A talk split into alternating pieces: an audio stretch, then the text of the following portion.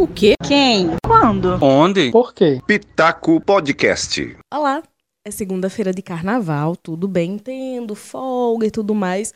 Mas como os episódios são semanais, eu tenho que deixar gravadinho aqui porque quarta-feira de cinzas vem por aí e a partir de meio-dia todo mundo, ou quase todo mundo, volta ao trabalho, porque tem gente que volta ao trabalho na quarta-feira bem cedinho, que é o meu caso. Mas vamos lá, vamos seguir. Eu até poderia falar hoje sobre carnaval e sobre fantasias e as alegorias e tudo mais, só que eu quero falar sobre meio ambiente. Tem algumas situações acontecendo no Brasil e tem gente que não está prestando atenção ou está olhando mais para as cortinas de fumaça do governo federal e esquecendo de prestar atenção no que tem acontecido nas articulações e nas ações internas, nas ações dos projetos e dos programas internos do governo federal, do governo Jair Bolsonaro. E antes que você diga, ah, mas você só fala mal do governo Bolsonaro, não. Eu vou falar sobre algo que está acontecendo. Desde o ano passado, foi criado o Programa de Parcerias de Investimentos, chamado de PPI. Esse programa foi criado dentro do Ministério, né, dentro da Casa Civil, que era comandado até pouco tempo pelo Onyx Lorenzoni, que era um dos homens do presidente Jair Bolsonaro. Como o próprio nome diz, parceria de investimentos quer dizer parcerias privadas para entes públicos. E aí, um negócio que aconteceu há pouco tempo e nem todo mundo ficou sabendo é que esse programa deixou de compor a Casa Civil e agora faz parte do Ministério da Economia. Esse programa é responsável pela parte de conceder o usufruto de parques nacionais para a iniciativa privada. Então, pagando você tem direito a usufruir do meio ambiente, das florestas brasileiras. Ah, eu falei só parques nacionais, né? Pois então, na semana passada, na quarta-feira, teve uma reunião dos membros desse programa de parcerias de investimentos e aí o governo federal incluiu três florestas, além dos parques nacionais que já estavam inclusos desde o ano passado no programa, agora três florestas vão passar para o controle da iniciativa privada. As florestas que foram incluídas nessa concessão de 40 anos. Isso mesmo, você não ouviu errado. São 40 anos de concessão das florestas de Humaitá, Iquiri e a Floresta de Castanho, todas elas na região amazônica. Além dos parques nacionais de Canela e São Francisco de Paula esses dois do Rio Grande do Sul. Essa concessão de 40 anos, né, que é bastante tempo, em 40 anos o que dá para ser feito? E como fazer essa fiscalização? Que tipo de preservação vai ser feito dessa floresta? Todos esses parques nacionais e essas florestas são áreas de preservação com ecossistemas naturais e sítios de beleza cênica. A novidade é que quem conseguir essas concessões vai poder usufruir, vai poder utilizar de forma legal por todo esse tempo, mas a parte de preservação vai continuar sendo responsabilidade do Instituto Chico Mendes, do ICMBio, esse mesmo, que desde o ano passado vem perdendo recursos o governo federal não vem achando muito interessante repassar dinheiro para o ICMBio, não vem achando interessante que as fiscalizações do IBAMA aconteçam como aconteciam anteriormente. E aí, como fica cuidar dessa preservação e como fica cuidar da preservação de um ambiente que está cedido por 40 anos para iniciativa privada que pode ser internacional. Como a reunião aconteceu na semana passada, ainda não está detalhado como tudo isso vai acontecer. Fato é que a história por si só já é bem absurda. A estimativa do governo é produção de madeira, é coleta de materiais para pesquisa. Eu já estou prevendo aqui as patentes que esses órgãos internacionais ou nacionais também, mas que a indústria, que, a, que as empresas vão conseguir coletar. Isso é muito preocupante. Não precisa ser ativista do meio ambiente para saber que isso é um baita tiro no pé. O presidente Jair Bolsonaro tem ficado muito chateado sempre que alguém de fora do país fala que a Amazônia pertence ao mundo. Primeiro você tem que entender que a Amazônia é do Brasil, não é de vocês. A gente sabe é, do interesse mundial pelo que resta do planeta.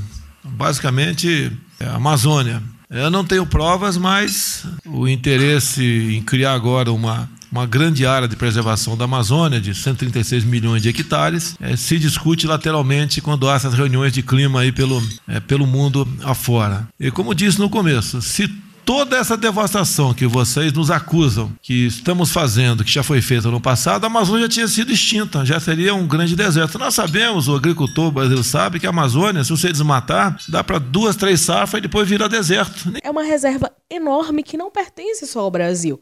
A Amazônia Legal pertence uma parte ao Brasil e outra parte aos países que fazem fronteira e que têm reservas tão importantes quanto. Só que a parte que fica no Brasil é imensamente maior. Depois da divulgação dessas informações, dessa inclusão toda no PPI, tem algumas previsões, né? Algumas previsões que foram feitas a respeito dessas florestas que foram inclusas no PPI e do tipo de exploração que vai ser feito. A secretária especial do PPI é a Marta Cellier, e ela fala que essas, essas florestas têm índices menores de queimadas e há diversas obrigações a serem seguidas. E aí ela fala sobre uma limitação do manejo empresarial, ela fala sobre a produção por hectare, a questão de como vem sendo a exploração nos últimos anos e como ficaria a questão de turismo, pesca e dos terminais de portos. A grande questão é que são empresas que vão extrair madeira, vão extrair sumos de plantas que só tem na Amazônia para a produção de medicamentos, de cosméticos, de todos os tipos, e o governo tem visto tudo isso como uso sustentável. Uma das justificativas dessa concessão é que o uso será sustentável. Foram inseridos até agora 22 projetos, são 22 locais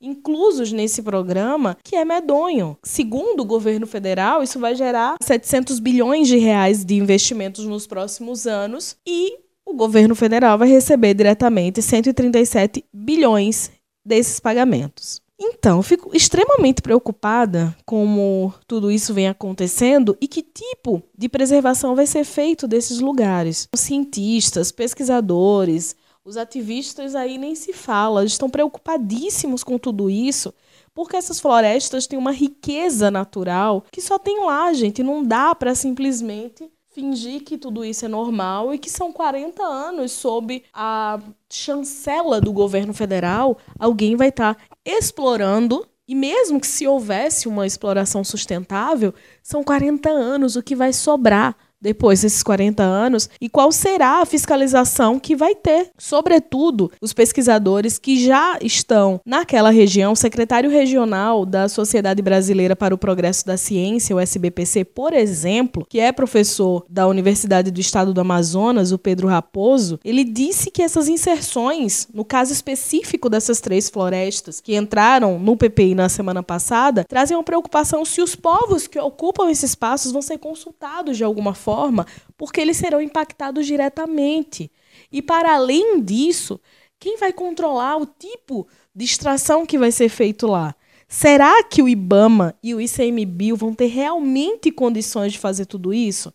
Esse modelo de desenvolvimento que o governo federal está implantando nas florestas e nos parques nacionais realmente funciona? Realmente vale a pena? O Brasil precisa desse tipo de desenvolvimento agora? Não tem nenhuma discussão sobre isso, não teve audiência pública, não tem tido nenhum tipo de consulta pública na internet sequer. E aí a gente entra numa outra situação. Desde o início do governo Jair Bolsonaro, há uma série de descumprimentos de regras e normas, e as normas vão sendo mudadas mas algumas delas, antes de serem mudadas, elas são descumpridas, ou pelo presidente ou por parentes do presidente. E aí eu vou chamar a atenção para uma reportagem que foi publicada pela Carta Capital, em que vai citando 26 principais violações ao meio ambiente feitas pelo presidente Jair Bolsonaro. E aí, claro que entre elas está aquela questão toda das queimadas na floresta e do quanto o governo federal demorou para tomar alguma atitude, está a retirada dos recursos de combate a esses incêndios que acontecem na floresta. Aí, a primeira colocada dessa lista é a desestruturação do Instituto Brasileiro do Meio Ambiente e dos Recursos Naturais Renováveis, IBAMA, e do Instituto Chico Mendes de Conservação da Biodiversidade, o ICMBio. As perdas de autonomia desses dois órgãos, dos técnicos, a segurança em campo, os fiscais ambientais que perderam muito do poder que eles tinham antes. E aí, como é que o IBAMA e o ICMBio vão fiscalizar quem ganhar essas concessões de 40 anos? É tão chocante todo esse tempo que eu não estou conseguindo, sabe, sair de tudo isso. E aí vem uma outra coisa. O Serviço Florestal Brasileiro, que saiu do Ministério do Meio Ambiente para o Ministério da Agricultura, sabemos historicamente que o agro não é pop. Tá bem longe. O agro desmata e tem gente achando que o desmatamento é muito pequeno e que pode desmatar mais um pouquinho porque a natureza aguenta. Não aguenta não, gente. A floresta brasileira é grande, mas já está pedindo socorro há muito tempo. Quando o ar está ruim para respirar, quando a poluição no meio ambiente, são as florestas que deveriam salvar. E como salvar quando a gente está tratando mais florestas, quando não houver mais florestas? Eu realmente não entendo essa lógica, mas é o que vem sendo pregado por aí. Eu estou bem preocupada com tudo isso, com a forma como as pessoas têm olhado para o meio ambiente, como as pessoas têm tratado o meio ambiente, porque você tem um negócio que, mesmo estando longe das florestas, aquele papelzinho de bala que você joga da janela do ônibus, da janela do carro, aquilo ali faz uma diferença enorme. E isso tem a ver com educação. Então tá tudo interligado. Parece que a gente sai de um assunto, vai para o outro, é tudo uma coisa só. Eu vou ficando por aqui. Na próxima segunda-feira tem episódio novo. Espero poder tratar de algum ponto positivo. Vamos ver o que acontece até lá, né? Tchauzinho. E esse foi o meu pitaco de hoje.